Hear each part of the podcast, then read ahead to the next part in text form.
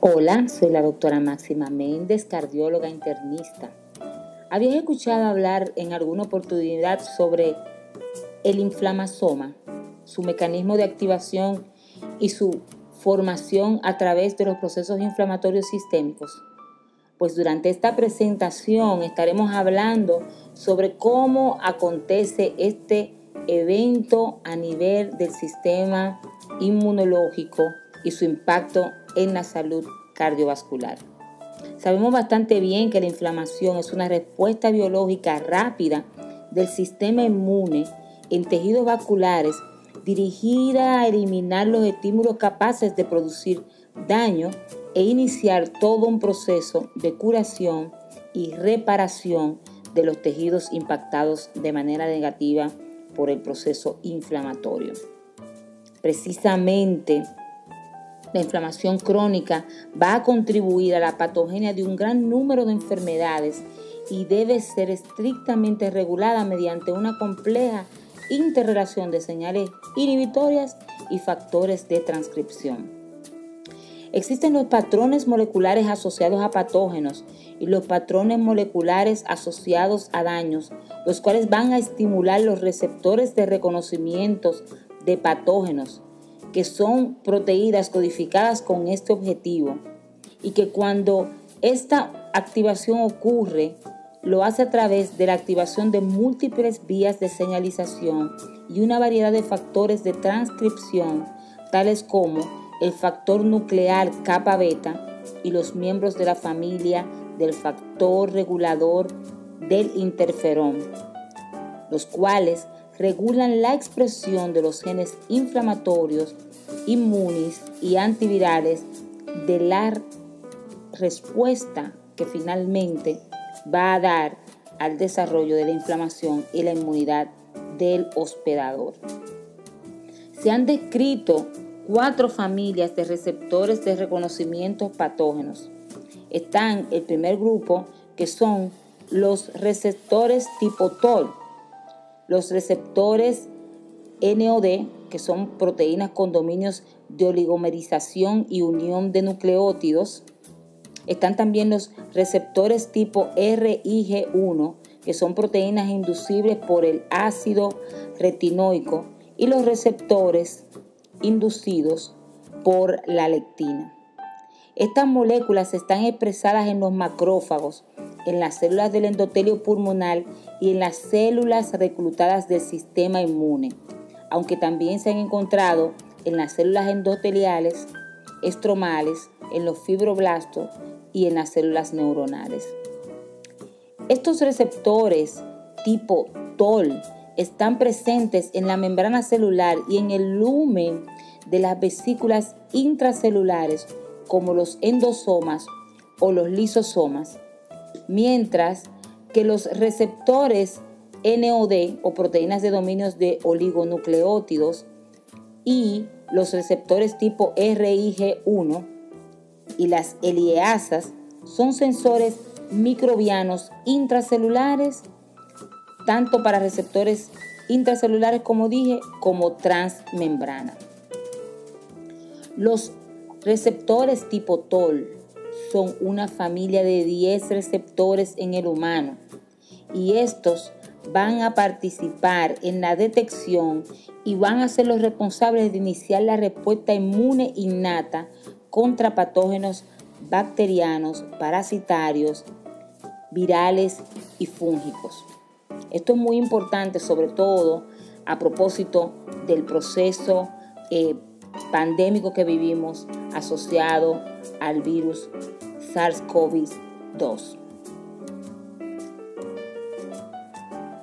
Son precisamente estos receptores tipo TOL los que se encuentran en las células del sistema inmunológico, como lo son los macrófagos, las células dendríticas, los linfocitos B, y van a generar una respuesta inicial inflamatoria contra el patógeno, debido a que conducen a la maduración de células presentadoras de antígenos y a la producción de citoquinas inflamatorias. Con respecto a los nucleotide-like receptors o los NLR, podemos decir que son una familia de 23 proteínas codificadas en el genoma humano, las cuales contienen un dominio de unión de nucleótidos y un dominio repetido rico en leucina, que incluye el NALP, el NOD, el PIPAF y el cartepilier. Hasta ahora se han identificado 8 miembros de estas 23 familias con capacidad para formar los inflamasomas. Son precisamente esta familia de los nucleotide light receptors o NLR los que se han identificado como parte de la formación importante del complejo macromolecular conocido como inflamasoma. ¿Y qué son los inflamasomas? Los inflamasomas es el término que se le da, que se describió por primera vez a una plataforma de activación de la caspasa 1, característica de la inmunidad innata y que representa la reacción coordinada de respuesta dirigida a suprimir a microorganismos patógenos y a evitar el daño tisular estéril. La plataforma proteínica está formada por un receptor con dominio de oligomerización y unión a nucleótido o NLR, así como el AIM2 o ausente en melanoma 2, la proteína ASC y la caspasa 1. Esta plataforma molecular resulta en la generación de caspasas inflamatorias y el procesamiento de la prointerleuquina 1 beta y la prointerleuquina 18 hacia sus formas activas que son la interleuquina 1 beta y la interleuquina 18. El ensamblaje del inflamasoma es mediado por la interacción de los dominios de las proteínas pertenecientes a la superfamilia de la muerte, la cual está comprendida por otras subfamilias que contienen los conocidos como dominios de la muerte. Y estos dominios son efectores de un sinnúmero de procesos que contienen en sus extremos terminales dominios ricos en repeticiones de leucina o LRR, el cual va a estar implicado en el reconocimiento del ligando y va a mantener a los nucleotide-like receptors o NLR en un estado inactivo. La activación del inflamasoma tiene como resultado final la liberación de las interleuquinas 1 beta e interleuquina 18 y esto ocurre en un sistema de dos niveles luego de que la injuria celular acontece. Primero, hay una primera señal que es mediada por la estimulación de los receptores de reconocimiento de patógenos a través de los patrones moleculares asociados a patógenos y los patrones moleculares asociados a daños. La inducción de estos receptores resulta en la activación de la vía del factor de necrosis capa beta para la expresión de la prointerleuquina 1 beta y de los genes asociados a las proteínas del inflamasoma. La segunda señal es conferida primero por el flujo de potasio debido a la estimulación del canal de potasio sensible a ATP o por la formación de poros por toxinas bacterianas. Segundo, la desintegración lisosomal que conduce a la salida de catepsina beta en el citosol. Y tercero, por la generación intracelular de las especies reactivas de oxígeno. Esta señal además es requerida para el ensamblaje del inflamasoma, lo que resulta en la maduración de las interleuquinas 1 beta e interleuquina 18 por parte de la enzima caspasa 1 mediante el procesamiento proteolítico e induce una muerte celular inflamatoria conocida como piroptosis. La piroptosis es una muerte celular programada de tipo inflamatorio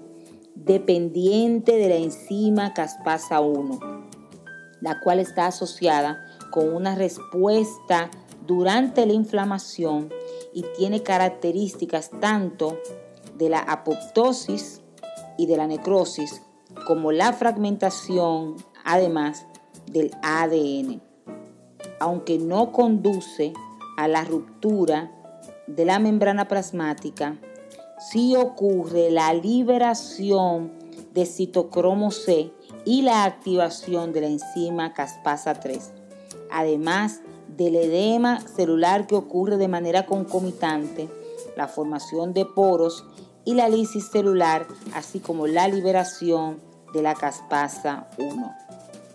Lo interesante sería que nosotros pudiéramos saber cuál es el mecanismo inicial de activación del inflamasoma. Bueno, pues se han propuesto tres modelos para tratar de explicar la activación del inflamasoma. El primero de ellos lo relaciona con el flujo del ion potasio,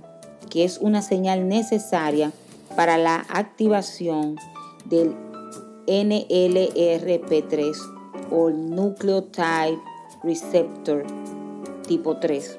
ya que el ion potasio disminuye su concentración intracelular de 150 nanómetros a unos 70 nanómetros, debido a que sale de la célula a través de un canal iónico que está ubicado en la superficie celular. Y esto va a activar altos niveles de ATP extracelular y va así también a favorecer la ribosilación del ADP, la cual es una situación que se presenta en las células que están en necrosis y o apoptosis como señal de peligro. El segundo modelo propuesto es el de los fagocitos, que hieren el material cristalizado endógeno o exógeno y las proteínas agregadas debido a que estos materiales una vez fagocitados son procesados de manera ineficiente y causan una desestabilización del compartimiento acídico lisosomal y la posterior ruptura del mismo. Y con ello va a acontecer que hay liberación de las proteasas, de la proteasa lisosomal, catepsina beta, la cual es detectada por los receptores nucleotide type y produce la activación del el inflamasoma. El tercer modelo es la generación de las especies reactivas de oxígeno de corta duración, la cual es considerada como crítica para la activación del inflamasoma ya que induce un cambio conformacional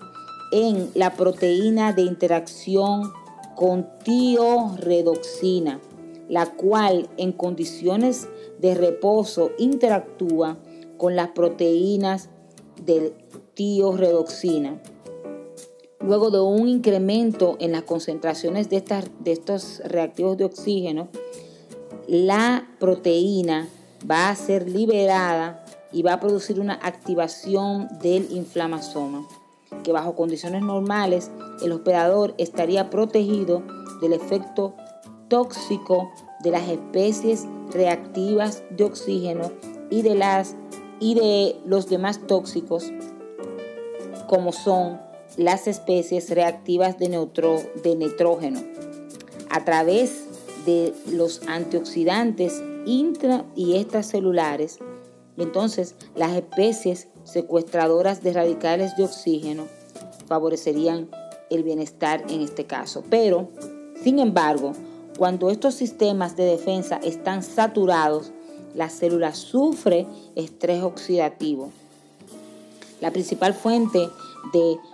las especies reactivas de oxígeno celular es la mitocondria y puede ser derivada de una variedad de procesos fisiológicos como lo es el desacoplamiento de la citocromo oxidasa P450,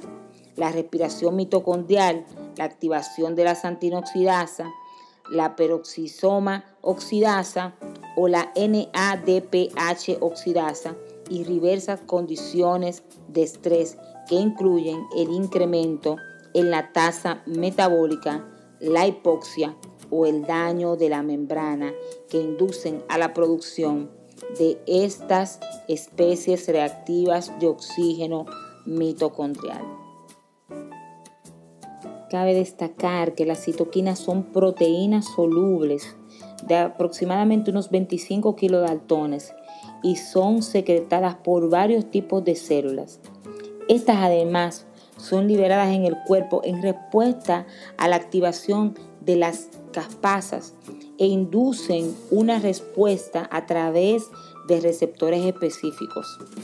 Las distintas citoquinas desarrollan funciones complementarias y las combinaciones de varias de ellas son necesarias para determinar precisamente cuál es la naturaleza de la respuesta, si es una respuesta citotóxica, humoral, celular o alérgica, y la ausencia de las mismas o la supresión del sistema inmune de forma óptima. Los monocitos y los macrófagos son células del sistema inmunológico que se encuentran presentes a lo largo de todo el cuerpo y su función principal durante el inicio y la propagación de la respuesta inflamatoria es la producción de las citoquinas proinflamatorias, interleuquina 1 beta, interleuquina 18 y el factor de necrosis tumoral alfa, así como los mediadores inflamatorios, óxido nítrico y las prostaglandinas. Son precisamente las interleuquinas 1 beta y la interleuquina 18 miembros de la superfamilia de las citoquinas interleuquina 1, los cuales van a promover diversos procesos asociados con la infección, la inflamación y la autoinmunidad. Son múltiples las enfermedades asociadas al inflamasoma. La activación del mismo de manera continua puede ser tanto causa como consecuencia y cabe destacar que se pueden mencionar condiciones en las que puede haber una hiperactividad del inflamasoma, como lo es la aterosclerosis, diabetes mellitus tipo 2, la hiperhomocisteinemia, la artritis gotosa, la hipertensión arterial y la malaria. En el caso particular de los cristales de colesterol, que son activados o que activan el inflamasoma por esta vía están asociados con el desarrollo de la aterosclerosis. Además, la lipoproteína de baja densidad son las principales implicadas en la progresión de la aterosclerosis y se acumulan en la capa más profunda de las arterias donde son oxidadas y dicha oxidación va a depender de las especies reactivas de oxígeno y a su vez este fenómeno va a inducir la generación de más reactantes o especies reactivas de oxígeno como consecuencia de una retroalimentación positiva que provoca la activación del inflamasoma. Hasta este momento no se conoce la existencia de enfermedades o síndromes asociadas al ensamblaje incorrecto de los componentes del inflamasoma. Por eso es que el conocimiento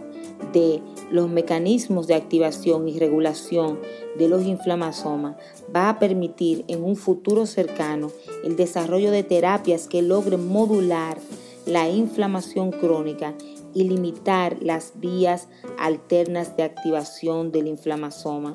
que concluyen en la aparición de diversas patologías, así como la utilización de terapias génicas que permitan el tratamiento de las mismas. Sin embargo, aún no se define cómo se lleva a cabo la regulación de la expresión de los genes inflamatorios desde el punto de vista epigenético y genético. sus implicaciones en la evolución de las enfermedades asociadas, así como el patrón de herencia y su implicación en la aparición y signos de la enfermedad. Podemos concluir entonces que aún falta ahondar en los detalles de los mecanismos bioquímicos y genéticos que participan en el ensamblaje y la activación de cada uno de los inflamasomas que se han hecho grandes avances ciertamente tratando de poder entender, conocer las diferentes proteínas que constituyen cada plataforma, su mecanismo de activación y su maduración, así como la participación en la formación de leuquinas inflamatorias a través de las vías canónicas y no canónicas. Así es que para mí ha sido un verdadero placer. Espero que nos podamos ver en el próximo episodio hablando de temas de interés y eh, pueden seguir nuestro trabajo en las redes sociales. Pueden conseguirnos en Instagram como arroba doctora Máxima Méndez, arroba cardiovascular lipid club y también pueden seguir nuestro trabajo en Facebook. Me pueden conseguir como doctora Máxima Méndez y como cardiovascular lipid club. Para mí es un placer y hasta el próximo episodio.